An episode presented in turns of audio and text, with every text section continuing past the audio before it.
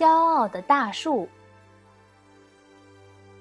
森林里的一棵大树十分骄傲，小草却不这样。它善良又聪明。一天，大树非常得意地吹嘘：“我是森林里最高的，谁能比得上我呢？”小草说。小树苗会长大，我也会长高啊！大树哈哈大笑起来。你能长多高啊？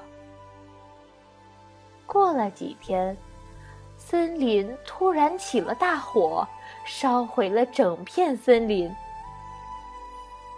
春天来了，小草从土地里钻出来，露出了它嫩绿的笑脸。